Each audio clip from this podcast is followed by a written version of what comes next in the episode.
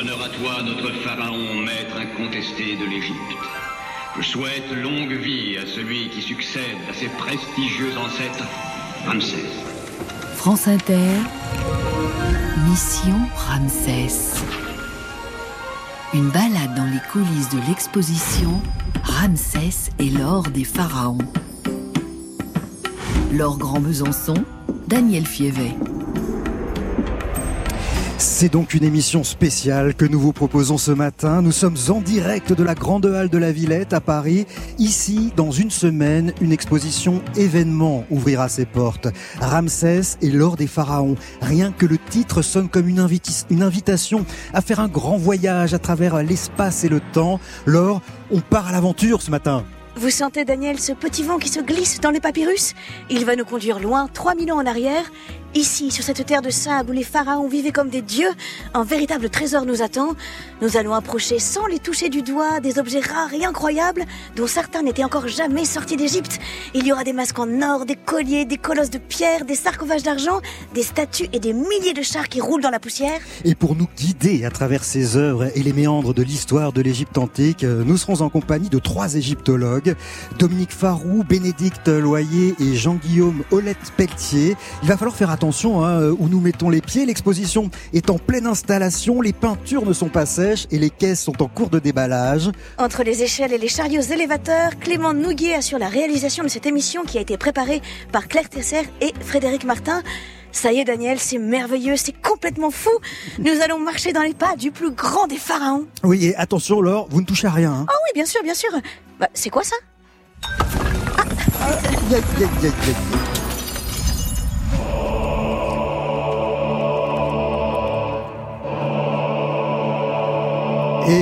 commençons notre visite devant le temple d'Abou Simbel, imposant euh, temple s'il en est, pour nous accueillir Dominique Farou, égyptologue et commissaire de l'exposition. Bonjour à vous. Bonjour. C'est pas un hasard. Merci de nous accueillir hein, en plus un peu comme ça avant tout le monde dans cette exposition. C'est pas un hasard si on commence devant le temple d'Abou Simbel. Bah non, c'est euh, le temple le plus inimaginable d'Égypte probablement, oui. Ouais. Le vous plus nous, grand. Vous nous le décrivez, vous nous le décrivez ce oui, temple. bah, donc c'est c'est un temple rupestre qui a été taillé à la, à la frontière en fait euh, de, de, de la deuxième cataracte. Donc au moment où on, on entre euh, dans, dans, dans l'Égypte elle-même en fait c'est dans le sud de l'Égypte, hein, C'est le très sud bas, de hein. l'Égypte, Ouais. oui. C'est, on est, euh, euh, co- comment dire, on entre en basse Nubie, c'est comme Ouais. ça qu'on appelle ça. C'est le Soudan aujourd'hui. Alors, euh, ah non, euh, non c'est en Égypte, c'est en Égypte, c'est, justement. Aujourd'hui à l'époque. Non, à l'époque c'est à basse Nubie. D'accord. C'est le, c'est le royaume de, enfin c'est le, la province de Wawat euh, en, en ancien égyptien. Et, au a- sud c'est la province de Couche. Et on a devant nous euh, creusé, enfin gravé dans la dans la falaise, ces quatre colosses euh, assis qui font. Alors là, c'est une reproduction. C'est déjà gigantesque, on se sent tout petit, mais dans la réalité, C'est quatre fois plus grand. C'est 20 mètres. C'est 20 mètres de haut. Ces quatre colosses de 20 mètres euh, ouais. de pierre sculptés dans la falaise qui Ouais. nous font face. Et ces quatre colosses, ces quatre Ramsès, quatre versions de Ramsès, Dominique Oui, alors en fait, on a, on en a deux qui sont Ramsès proprement dit, et on en a deux qui sont les colosses divinisés, qui s'appellent Soleil des Princes et Prince des deux terres. Voilà, et, et c'est, euh, comment dire, la manifestation de la nature divine du roi. Également avec nous, Bénédicte Loyer. Vous êtes également égyptologue et conseillère scientifique de l'exposition. Bonjour. Bonjour et bonjour à tous. Et merci d'être avec nous. Alors là, on voit au milieu, il y a une petite porte. Si on passe cette porte, qu'est-ce qu'on découvre à l'intérieur? Au milieu de ce temple, hein, Au milieu du, au oui, milieu bien du sûr, temple, entre, hein, entre les deux colosses, Ouais, ouais, ouais. entre les quatre colosses de Ramsès, il y a une porte. Si on entre, Alors imaginez, on franchit le seuil et on arrive dans une première salle où des colosses de Ramsès vous accueillent aussi contre des piliers. Et plus on avance à l'intérieur, plus on arrive jusqu'au sanctuaire. C'est ce qu'on appelle le naos. Et quatre statues sont gravées tout au fond. De droite à gauche, vous avez Ré, le dieu solaire, vous avez Ramsès, à côté Amon, le roi des dieux, et enfin Ptah, le dieu qui protège les mines et les carrières. Et tous les équinoxes, à chaque fois, les rayons du soleil pénètrent pile à travers justement la porte et éclairent toutes les statues, sauf Ptah, qui reste dans l'obscurité. Et vous l'avez déjà vu ça? Jamais. Non, jamais été. Toujours quelques jours un peu, un peu Vous, vous l'avez vu, Dominique? Oui. Alors c'est fabuleux. Euh, oui, je l'ai même vu à la pleine lune à l'époque où rien n'était éclairé et où il n'y avait pas de barrière. Ah, magnifique. Et, et toutes ces, ces statues ont été sculptées dans la roche, dans la falaise, euh, à même euh, la falaise? Exactement. Il faut imaginer un chantier absolument Ouais. pharaonique. Le mot est là. Mais ce qu'il faut aussi imaginer, c'est la couleur. Ouais. L'intégralité des monuments égyptiens était peint. Et ça devait quand même être quelque chose, euh, finalement, d'assez euh, kitsch.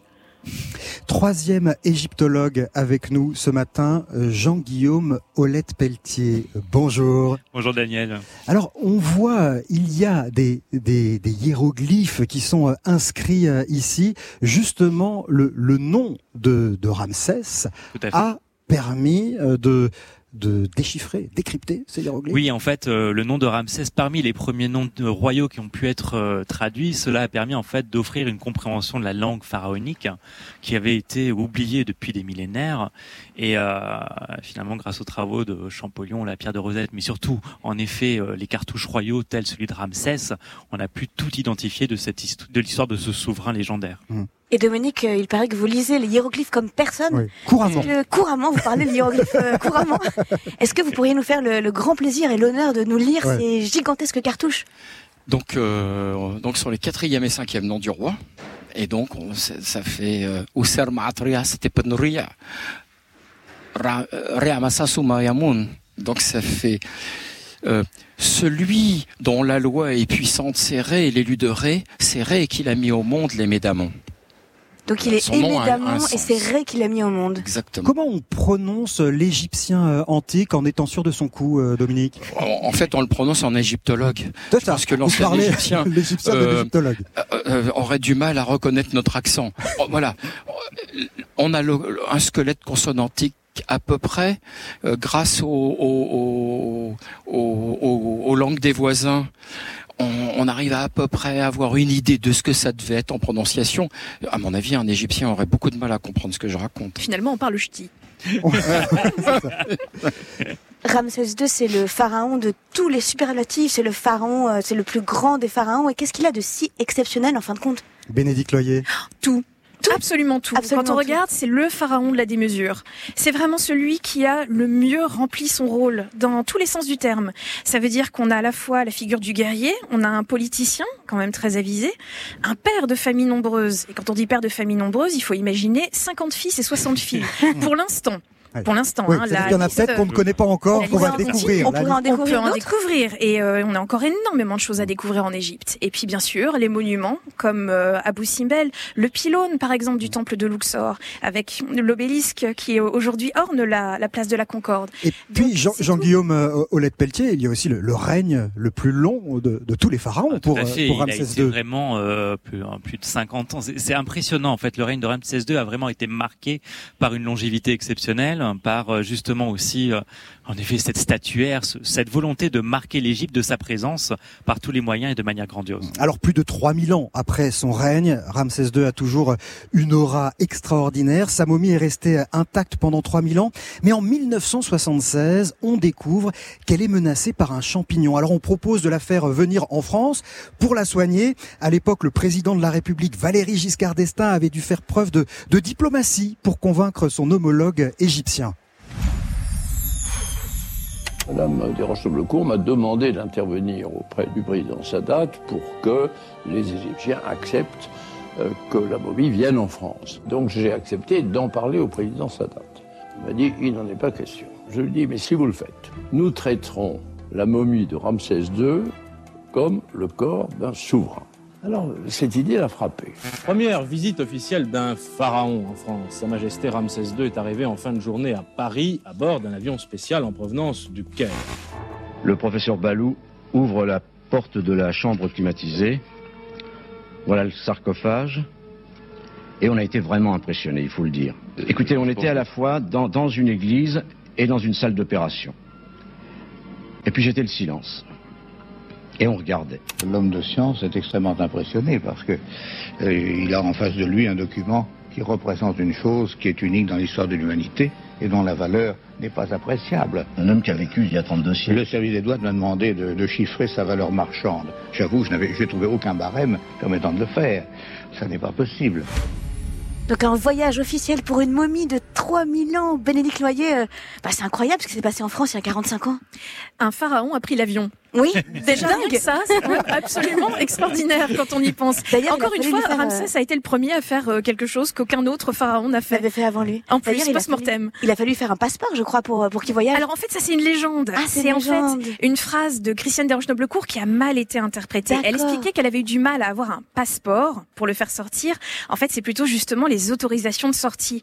Vous imaginez laisser sortir quand même l'un des plus grands rois d'Égypte. On a du mal pour nous à imaginer laisser sortir les cendres de Napoléon. C'est le même principe. Ce qui est sûr, euh, Dominique Loyer, c'est que sur le tarmac de l'aéroport euh, du Bourget, il y avait des ministres pour accueillir euh, cette momie. Et ensuite, on a promené cette momie dans les rues de Paris jusqu'à Place de la Concorde pour une raison euh, bien simple. Exactement. Alors non seulement les officiels, mais en plus il faut imaginer la garde républicaine. Oui, Donc les honneurs. également les honneurs en Tout fait le de monde la attendait République. sur le tarmac. Tout le monde l'attendait et puis effectivement on raconte que bon c'était la première fois qu'on jouait de la musique pour quelqu'un qui n'entendait pas. et il est clair que quand il est passé sur la Concorde et là c'était aussi une volonté de la part de Christian Desroches-Noblecourt, il a pu passer devant l'obélisque de la Concorde, cet obélisque qu'il avait érigé devant le temple de Luxor, ce qui était un magnifique hommage. Et puis, Et puis la momie, ensuite, elle est passée entre les mains des scientifiques, hein, parce qu'il fallait la soigner. Euh, de quoi elle souffrait exactement? Eh bien, 73 scientifiques se sont penchés sur la 73. momie qui avait été colonisée par toute une série de champignons qui commençaient à la grignoter progressivement. On allait perdre un, un roi absolument exceptionnel. Donc, il a fallu trouver une solution pour sauver la momie, mais sans la manipuler, sans la toucher, sans faire le moindre prélèvement. Comment ils Et ont on fait? a trouvé la solution. Alors Il a fallu l'irradier. En fait, on l'a irradié au rayon gamma de façon à stopper la colonisation, à stériliser l'ensemble. Et c'est comme ça que la France a réussi à sauver Ramsès. Et on imagine alors tous ces scientifiques avec leurs gants, euh, ces 73 scientifiques autour de la momie à l'examiner. Euh, on a bien dû apprendre des choses aussi. On a appris plein de choses sur le sur le roi, sur son extraordinaire longévité. Il est mort nonagénaire. Alors malheureusement, il a eu une fin de vie un peu compliquée. Hein. Il avait une, dégénéres- une dégénérescence osseuse, donc il avait été tout bossu à la fin de sa vie. Il avait également un, un abcès dentaire qui s'était vraiment euh, vraiment aggravé. Et puis en même temps, on a des petits détails absolument incroyables, comme par exemple les cheveux qui avaient été teints au henné. Et on s'est aperçu en étudiant d'ailleurs plus en avant les cheveux qu'en fait Ramsès était roux. Ça, c'est incroyable pour un, un Égyptien, non? Ah, c'est pas assez- tant que ça? C'est assez incroyable et en même temps, ça explique pourquoi Ramsès avait tout cet amour particulier pour le dieu Seth, qui est le dieu rouge, qui n'est pas un dieu méchant. Ça, j'insiste. C'est les. Grecs qui en ont fait une sorte de, de diable malfaisant. Pas du tout. C'est très bien d'avoir Seth à ses côtés quand on fait la guerre. ça nous dit quelque chose des, des origines de ce pharaon, le fait qu'il ait les cheveux roux. On peut imaginer de quelle contrée il venait. Alors non seulement ça, mais aussi plusieurs des objets qui appartenaient aussi et qui font partie de la famille de Ramsès et de sa légende. On a une grande stèle qui fait remonter justement toute la généalogie jusqu'à l'époque Ixos. Et il y a de fortes chances qu'en fait la famille ramesside soit issue de Syrie-Palestine, ce qui expliquerait cette couleur de cheveux un peu particulière. Parce qu'à l'époque, euh, l'Égypte, c'était, enfin, on image, on a du mal à, à l'imaginer aujourd'hui, mais c'était, vous disiez, un grand mélange, c'était un melting pot avec des gens qui arrivaient de partout. Dès le départ. Dès le en départ. fait, l'Égypte, c'est un couloir. Quand on regarde avec Oui. le Nil, c'est une sorte d'autoroute. C'est la croisée des mondes. Voilà pourquoi vous avez cette civilisation absolument incroyable, où se mélangent à la fois des éléments qui viennent d'Afrique, des éléments du Proche-Orient, des éléments du monde berbère, et puis après toute cette façade également méditerranéenne. Dominique Farou, en 1976, lorsque cette euh, momie fait son voyage à Paris, c'est aussi euh, l'occasion d'une grande exposition euh, intitulée Ramsès le Grand. C'était donc en 1976 à Paris. Et cette exposition, vous vous en souvenez comme si c'était hier. Vous étiez jeune ado, déjà passionné d'Égypte, et vous l'avez vous l'avez visité. Cette Oui, exposition. j'y suis allé huit fois de suite. Ouais. J'y ai passé d'ailleurs à chaque fois presque la journée. C'était euh, un émerveillement. C'était déjà un, un grand moment. Ça a été visité par plus de 300 000 euh, personnes. Je crois il y a eu cet engouement, comme souvent à chaque fois qu'il y a euh, une exposition euh, sur les pharaons, sur l'Égypte antique en France et à Paris. Ça déplace les foules. Ah oui, oui, il y avait une queue gigantesque. Moi, j'avais de la chance. Comme j'étais lycéen, je pouvais passer devant tout le monde. Donc, euh, Petit. Et, Franchement, oui, oui, ouais. c'est la chance d'être jeune. et qu'est-ce qui explique comme ça cette fascination des Français pour euh, l'Égypte ancienne? Alors là, Grande question. Vaste question. Oh là là. Allez Bénédicte, tu vas. Ah, depuis le départ en fait, depuis le départ, il y a vraiment cette fascination pour l'Égypte qui ne s'est jamais en fait éteinte finalement, parce qu'on avait la Bible, Moïse, il y avait déjà cette idée de l'Égypte absolument extraordinaire et en quelque sorte un peu magique. Et puis il y a eu l'expédition de du général Bonaparte, exactement, à partir de 1798, qui, avec son armée de scientifiques, a également rapporté une foule d'objets. Et il y a eu tout cet engouement pour le déchiffrement des hiéroglyphes, Champollion, puis les Français en Égypte pour monter le service des antiquités. Et à chaque fois qu'il y a eu des découvertes, comme celle de Toutankhamon, cet amour s'est toujours renouvelé. Et la France était bien sûr aux premières loges pour mmh. pouvoir euh, entretenir cet amour. Et donc, 46 ans après cette grande exposition, une nouvelle grande exposition. Cette fois-ci, vous en êtes le, le commissaire, euh, Dominique euh, Farou. Euh, c'est un événement important. Vous attendez évidemment énormément de, de visiteurs. Vous avez une idée de, de du nombre de personnes qui va venir visiter cette exposition? Non, aucune, bah, idée. Je sais qu'il va y avoir du monde, ça c'est sûr. Puis bah, il y a quelques années, pour Toutankhamon, c'est le record ah absolu. plus d'un million, un million cinq de visiteurs, je crois, qui sont... un million quatre cent cinquante mille, quelque chose comme ça. Euh, bon là, je sais pas. écoutez, on verra bien. On verra bien. on verra bien. Mais je sais que bien sûr que on, je, ça, m'étonnerait qu'un jour on puisse se balader tout seul dans l'exposition comme aujourd'hui. Ouais. Ce qui est sûr, c'est que dans cette exposition, il y a des pièces euh, archéologiques à la valeur inestimable. On va les découvrir avec vous. En tout cas pour celles qui sont euh, qui sont installées ici à la grande halle de la Villette pour cette exposition événement Ramsès et l'or des pharaons. Mais tout de suite, on fait un petit crochet par New York avec une autre grande figure de l'Égypte antique, Cléopâtre, Cléopatra in New York de Nico Demus sur France Inter.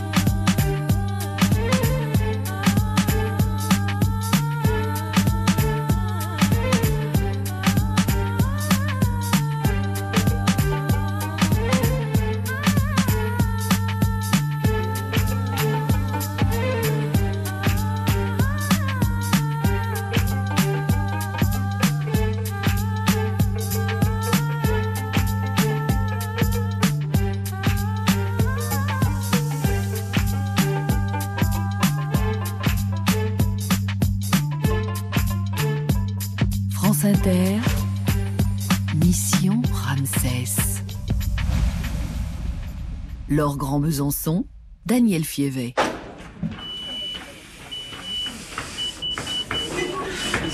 Princesses euh, de, l'époque de. Et là, par exemple, c'est une pièce euh, qui a une valeur euh, particulière. Il y a des précautions particulières à prendre quand Oh, on. J'imagine, oui, un, un- un- du calcaire peint euh, qui a 4000 ans. euh. Moi, je peux même pas y penser. Euh, ça me stresse d'ailleurs de voir ça.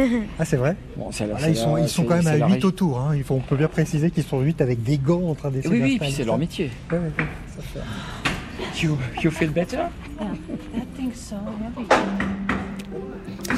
Échange entre un commissaire d'exposition et la régisseuse américaine qui a la lourde tâche d'installer ces pièces à la valeur inestimable. Ça, c'était il y a deux jours, ici, à la Grande Halle de la Villette, à Paris.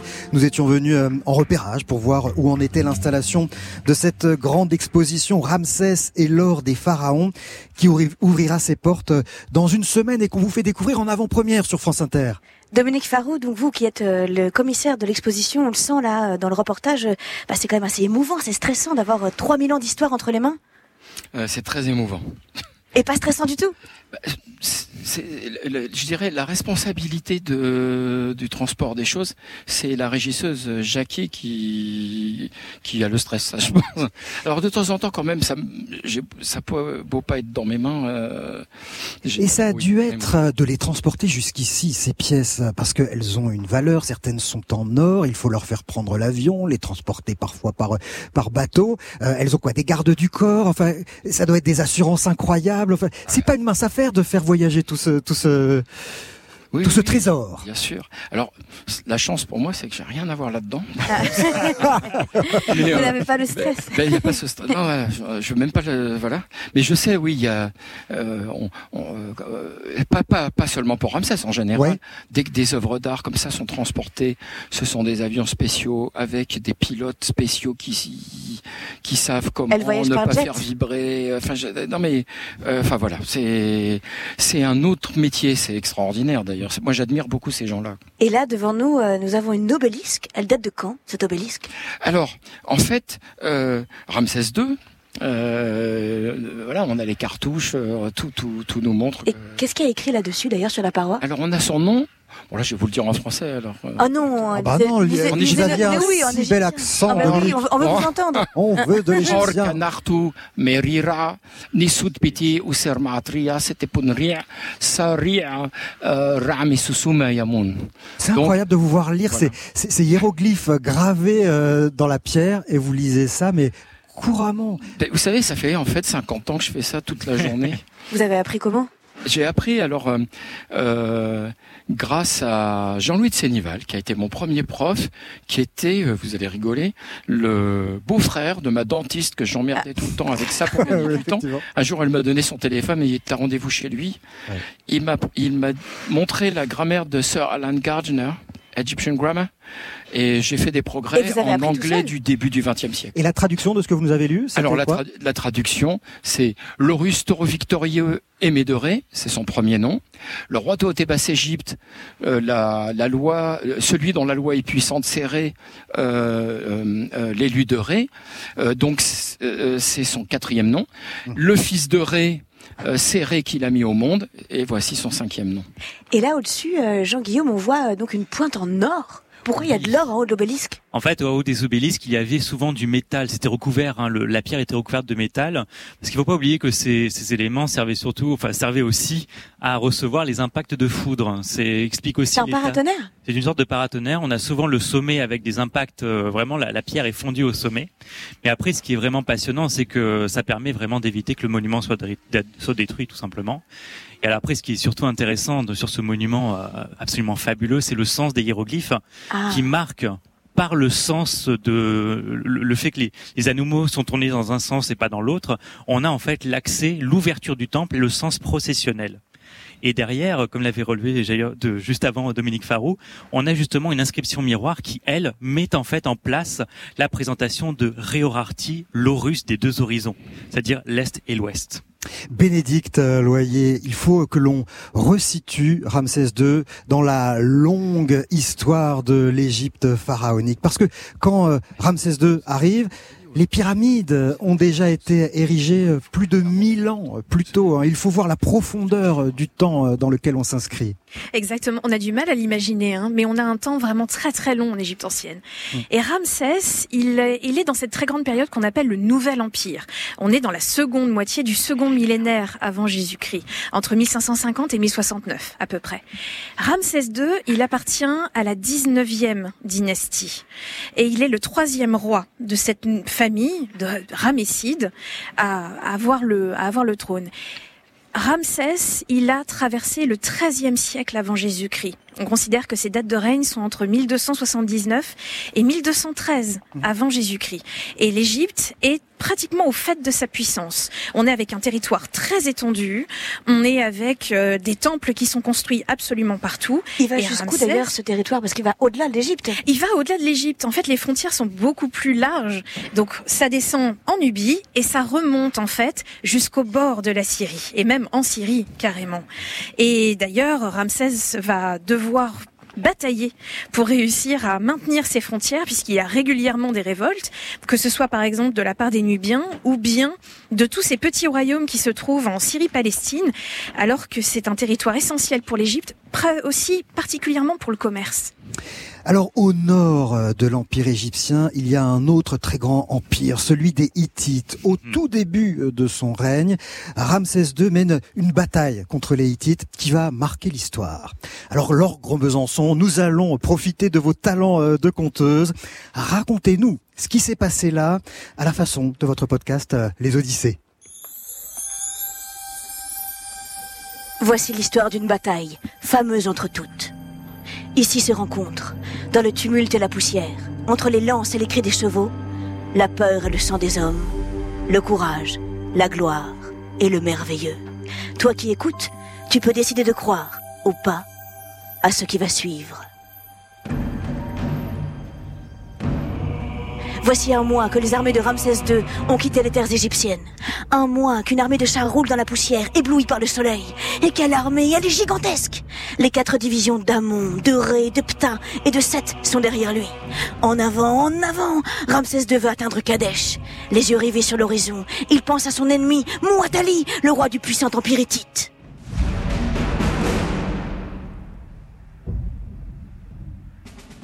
En suivant la route d'Horus, il traverse le désert du Sinaï, la Palestine, puis le Liban.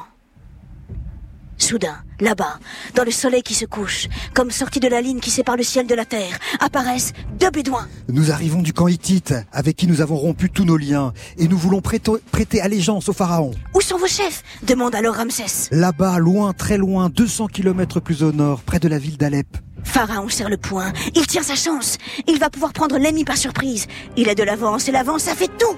Pas une seule seconde à perdre. Ramsès II, à la tête de la division d'Amon, traverse le fleuve Oronte et installe son camp à quelques kilomètres de Kadesh. Installé dans sa tente, on lui amène deux hommes. Quoi? Encore des Bédouins? Et non, ces deux espions ennemis capturés par les Égyptiens. Interrogés sous la pression, ils parlent, et leur langue charrie de bien mauvaises nouvelles. Les Hittites ne sont pas du tout du côté d'Alep, mais à quelques kilomètres là, tout près, près de l'autre côté de Kadesh. Ils se préparent à donner l'assaut. Ramsès II s'est fait rouler dans la farine. Il est tombé dans un piège. Soudain, le sol tremble. Les chars ennemis arrivent en trombe pour écraser les Égyptiens. Pharaon s'élance à la bataille sur son char, vêtu de son armure, ses armes au poing, et on se demande d'ailleurs comment il fait pour conduire. Il invoque le dieu Amon, qui lui apporte immédiatement son aide. Ramsès charge ses ennemis. Ses yeux sauvages et sa respiration ardente brûlent de rage tout ce qui l'entoure. L'armée hittite ne résiste pas longtemps. Gloire à Ramsès II qui réussit seul, ou c'est tout comme, à terrasser l'ennemi. Voici en tout cas ce qu'a raconté la légende.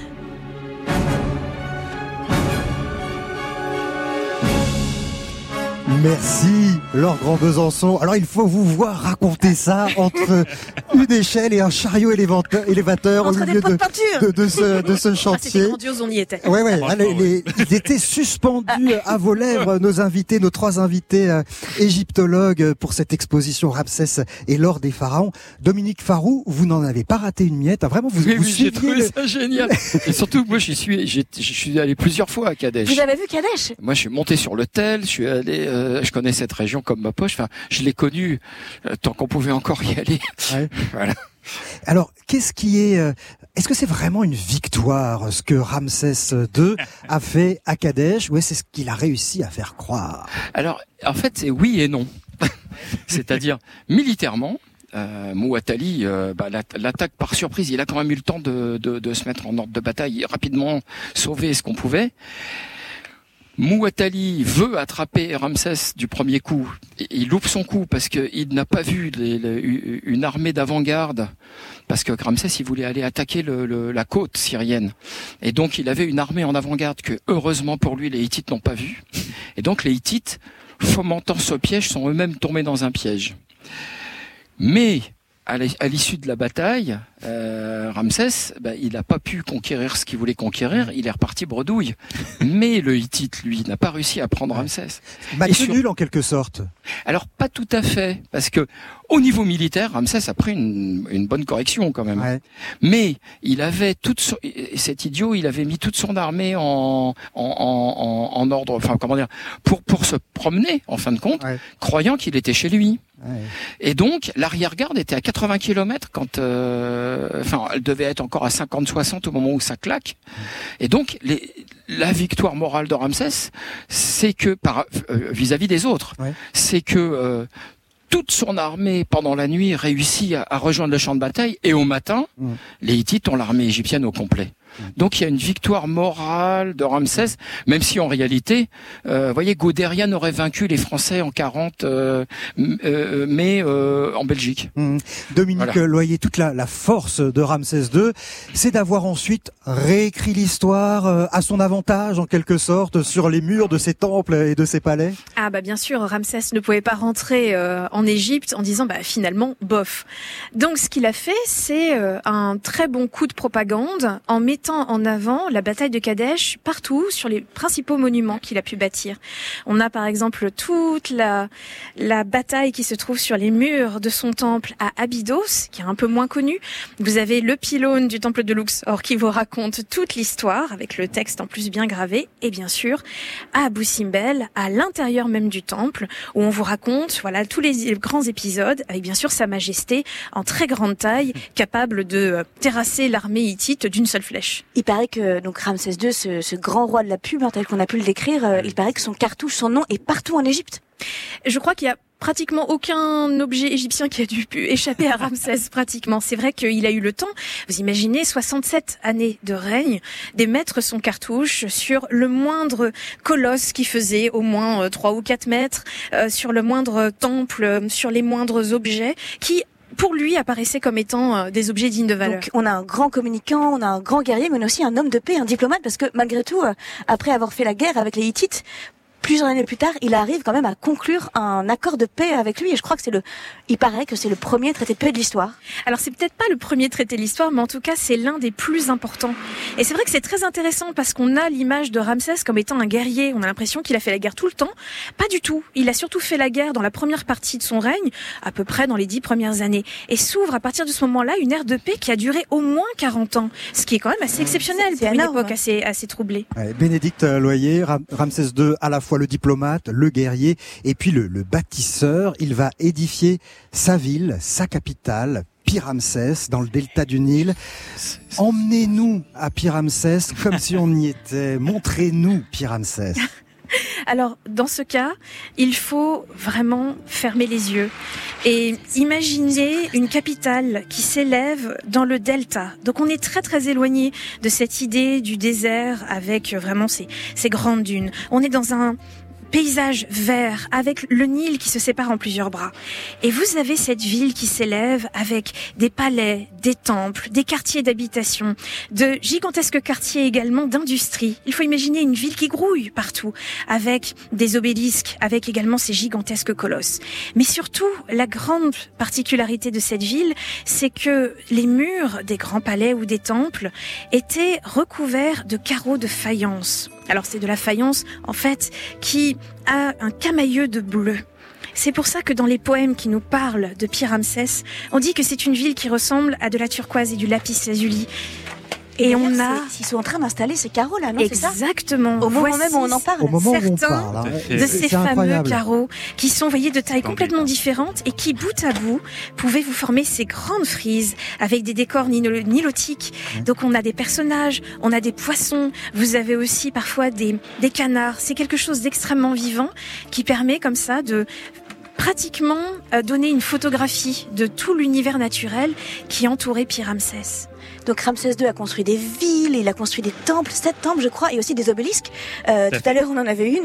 Et vous, Jean-Guillaume, euh, l'obélisque de la Concorde qu'on connaît à Paris, vous avez eu la chance, l'extraordinaire chance de l'approcher de très très près. Oui, j'ai eu la chance de pouvoir monter au sommet, hein, euh, toucher la pointe, c'est un vrai bonheur. Comment vous avez fait pour monter jusque-là?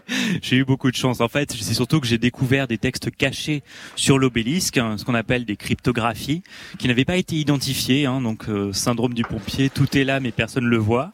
Et, euh, et en fait, ce qui est intéressant, c'est qu'une fois que je suis monté, en touchant les reliefs, puisqu'on avait l'autorisation, euh, je me suis rendu compte que certaines scènes au sommet de l'obélisque comportaient des hiéroglyphes cachés, qui n'étaient visibles que depuis le Nil. Mais alors ça c'est incroyable parce qu'on se dit des messages cachés qui s'identifient au toucher, au sommet de l'obélisque. Ils s'adressaient à qui ces messages secrets? Qui pouvait avoir accès à ça? Alors en fait, ces messages secrets entre guillemets hein, s'adressaient tous particulièrement à l'élite intellectuelle, c'est-à-dire déjà l'élite pharaonique et l'élite intellectuelle, hein, ceux qui avaient la possibilité de et les clés de les connaissances pour pouvoir lire ces textes cachés. Mais ils pouvaient pas grimper, même toute élite qu'ils étaient, ils pouvaient pas grimper au sommet de cet obélisque. Ils ne pouvaient pas monter et en fait c'est l'angle de vision qui euh, depuis le Nil qui permet en fait euh, par l'écart en, en s'éloignant du monument de voir beaucoup plus facilement les textes. Si on est en bas, on ne voit rien. Si on est sur le Nil, on voit tout. Et qu'est-ce qu'il raconte alors C'est vous voulez Ce bien message, nous dire ce euh, message le secret, on peut est-ce que vous voulez bien l'avoir, le partager avec secret du nous pharaon. En fait, ça- ça raconte, euh, c'est surtout le nom royal qui est caché à plusieurs, mentionné à plusieurs reprises, qui joue sur des effets de cryptographie, sens horizontal et vertical, et surtout ça met aussi en place euh, un programme. Au-delà du programme architectural royal euh, voulu par Ramsès II, ça met surtout en place sa légitimité sur le trône, Mhm. puisqu'en fait, au début de son règne, on se rend compte avec tout ce que l'on découvre maintenant Mhm. qu'il y a eu beaucoup de soucis à la suite de Séti Ier, son père. Donc on parle de son père et là juste devant nous il y a une magnifique statue qui représente euh, sa mère, Euh, sa mère qui je crois euh, était adorée euh, par euh, Ramsès II. C'est apparemment l'une des personnes les plus importantes de sa vie. Probablement. Proba- Et oui, C'est maman. C'est maman, Oui, bien sûr. maman. Alors, elle s'appelle Touya. Et Touya, d'ailleurs, ça a été la première femme à être enterrée dans ce qu'on appelle la vallée des reines. Et d'ailleurs, Ramsès, après, fera la tombe de Néfertari, son épouse adorée, pas très loin de celle de sa mère. Et donc dans ce nouvel empire, euh, les- la place des femmes dans ces hautes sphères du, du pouvoir, euh, quelle, quelle était-elle? Alors, les femmes ont une place particulière en Égypte ancienne. Alors, attention, elles ne sont pas non plus l'égale des hommes, comme parfois on a envie de le, de le croire. Mais d'un point de vue de la royauté, et c'est ça qui est assez extraordinaire, la royauté se transmet par les femmes pas par les hommes. Et effectivement, quand vous êtes un rejeton royal, tout dépend de qui est votre mère.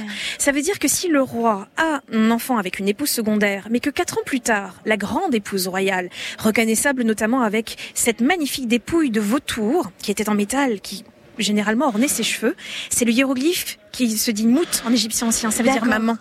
C'est ça, en fait, qui montre qu'elle est la mère de l'héritier. Et ben, c'est son fils à elle qui montera sur le trône. Voilà pourquoi aucune femme, aucune princesse ne part épouser un étranger. Ça pourrait faire une lignée concurrente. Et petit détail croustillant, euh, il paraît que justement quand euh, ces, ces grandes épouses euh, faisaient l'amour avec le pharaon, elles arrivaient à savoir quand le dieu Amon venait les visiter pour engendrer une descendance divine. Alors, on a tous ces textes qui nous racontent comment Amon prend l'apparence du roi pour aller effectivement euh, engendrer une lignée absolument extraordinaire. On a ça par exemple avec Hatshepsut ou même avec Amenophis III, donc de la dynastie précédente, hein, la 18e dynastie. Et donc effectivement, la reine se rend compte qu'on est avec un, quelque chose d'absolument extraordinaire parce qu'en fait le dieu a toutes les senteurs du pays de Punt, un pays absolument merveilleux. Donc il faut imaginer un voilà. Ça sent quoi le pays de Punt? Eh bien, ça sent la myrrhe, c'est le, c'est de, voilà, c'est de l'encens, c'est vraiment des, des senteurs absolument extraordinaires qui, pour l'Égyptien, montrent que vous êtes avec un dieu. D'ailleurs, l'encens, ça se dit senetchel en égyptien, littéralement ce qui rend divin. Alors Ramsès II avait une dizaine d'épouses, 200 concubines, une centaine d'enfants, euh, on l'a dit. Ça fait un, un arbre généalogique tentaculaire à, explorer, autant de sarcophages, de tombeaux à aller fouiller, et parfois dans des ambiances un peu particulières, à la, à la Indiana Jones, Jean-Guillaume. oui, tout à Vous avez hein. fouillé du côté de Tanis, je Exactement. Donc moi j'ai fouillé dans, la, dans les tombes royales de Tanis, et c'est là où Indiana Jones hein, trouve l'arche perdue, l'arche d'alliance. Et alors il n'y a pas autant de serpents. Hein, il y en a quand même. Il y, en, a, quand même quelques-uns, puisque les serpents se nichent dans les trous de sarcophages. Et euh, moi, j'ai eu, eu l'occasion de voir euh, ces fameux trous et de qu'on m'a dit attention, il y a des nids, il y a un nid de cobra à l'intérieur. Mais bon, travailler là-dedans, on est obligé. Donc. Euh. Et, y a, vous vous êtes au-delà des, des, serpents, vous vous êtes fait une, une frayeur, je crois. Tout à fait. En fait, euh, vous étiez seul. Racontez. En fait, moi, je, je, relevais donc tous les textes épigraphes, tous les textes hiéroglyphiques dans ces tombes. Et normalement, je mets de la musique parce que je suis tout seul dans ces tombes. Et une fois, il y avait plus de batterie, plus de musique, donc il me restait quelques heures pour travailler. Et donc je dessine, je dessine, et soudain, j'ai l'impression d'être observé derrière moi. Je me retourne et alors qu'il y a personne et là je vois derrière un sarcophage une forme humaine. Panique à bord, petit stress et en fait euh, c'était justement la lumière qui jouait sur les reliefs et qui faisait ressortir l'image du dieu Osiris derrière un sarcophage. Dans tous les cas, je suis parti en courant. Ah, vous êtes vraiment parti en courant. Je suis parti parce que même si j'avais conscientisé tout ça, je me suis dit, on sait jamais. Et vous, Dominique, je crois aussi que il vous est arrivé une drôle d'histoire dans un boyau, hein? Oh non Je précise que c'est pas un boyau humain. non mais là, c'est, euh, vous voulez que je raconte mes bêtises en, bah, bref, en, bref. Non, ben le problème, voilà. Alors j'ai très, j'ai honte. J'aurais jamais dû vous raconter ça parce que. Mais vous l'avez fait. Donc euh, oui, c'est ça. Non, non, ben, euh, ben je n'étais pas novice, c'est le moins qu'on puisse dire. Et un jour, j'ai fait ce qu'il faut jamais faire sur un chantier de fouille. J'étais tout seul ça faisait plusieurs années qu'une descendrie comme ça, très vraiment un boyau, hein, m'appelait. Une toute petite galerie où on peut se faufiler en rampant, quoi. Hein. J'étais mince à l'époque, et voilà, enfin tout ce qu'il faut pas faire. un jour, j'ai craqué, j'ai planté ma truelle dans le sol, j'ai voulu aller voir. Sans prévenir personne, sans prévenir personne. dans ce boyau. Normalement, il aurait fallu m'attacher les pieds pour pouvoir me ressortir si je restais coincé. Et euh, il y avait des, c'était à Bourawash où il y a des centaines de trous, euh, des milliers de trous même. Mmh. Et euh, au bout de deux mètres, j'ai réalisé que personne savait que j'étais là et que s'il y avait rien au bout, j'étais mort. Mmh. Et au bout, la chambre était pleine de terre, donc euh, c'est un cul-de-sac. Vous arrivez dans un cul-de-sac. Et là, euh, j'ai, ben, je pouvais pas m'enfuir. donc euh, j'ai réussi à me retourner millimètre par millimètre. je ne sais pas combien de temps ça a duré. Mmh.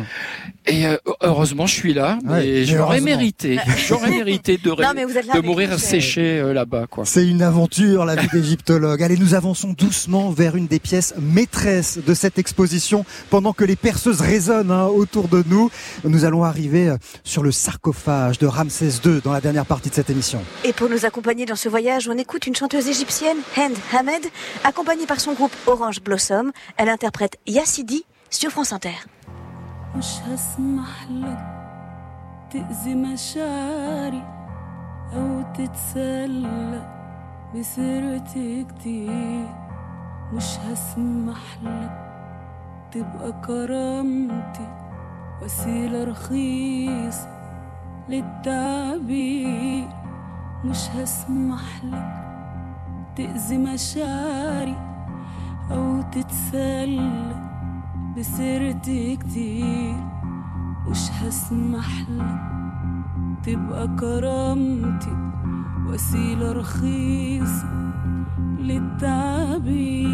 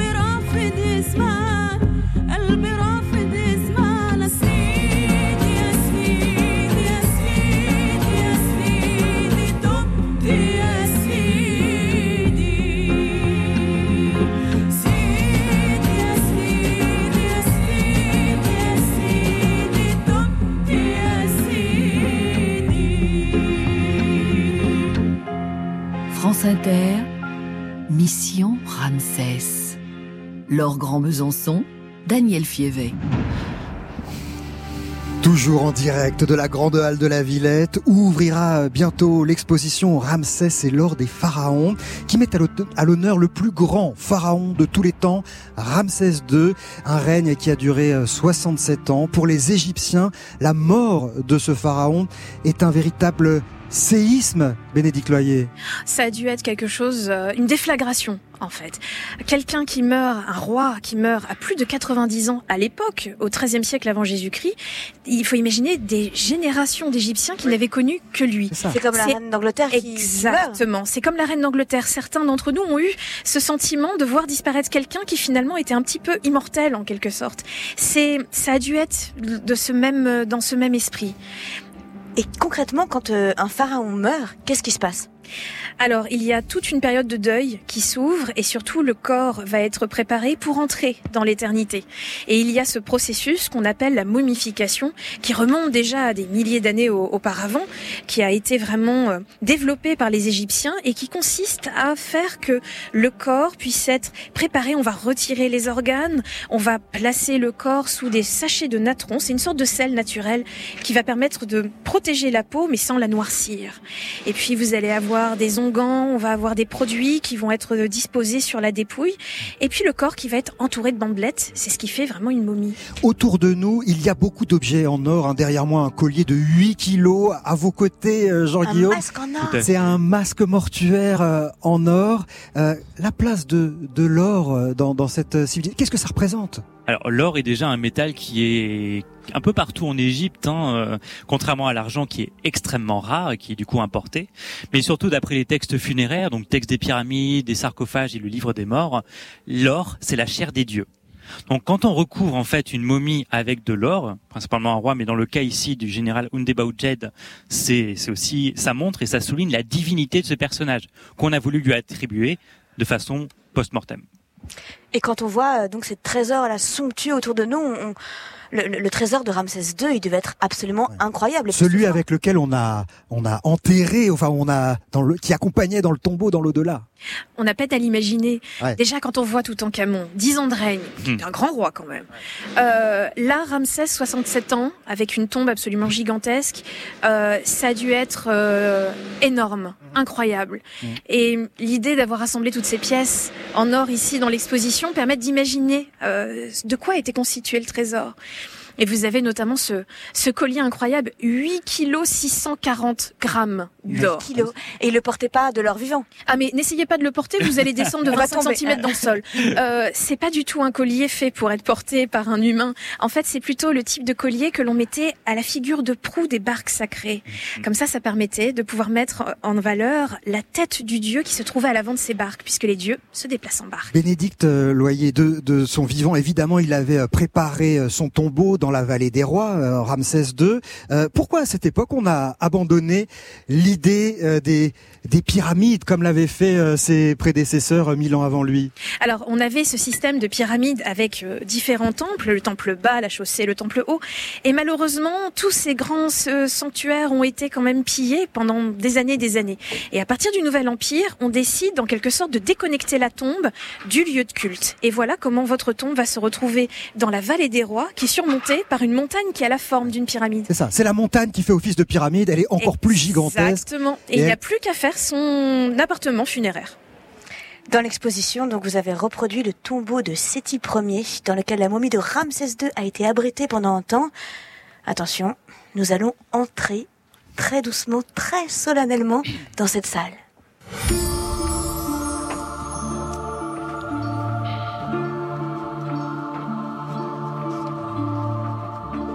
Alors c'est somptueux, hein. on a des hiéroglyphes, des représentations, c'est un peu le, le ce qu'on imagine là, les représentations euh, égyptiennes avec les personnages de, de profil, les personnages à tête euh, d'oiseau. Vous nous décryptez ça, vous le cryptologue Jean-Guillaume Olette-Pelletier? En fait, dans la tombe, nous avons énormément de représentations de divinités, principalement évidemment divinités funéraires, qui permettent d'accompagner et de protéger la dépouille, la momie, euh, pour qu'il puisse, le pharaon puisse aller dans l'au-delà.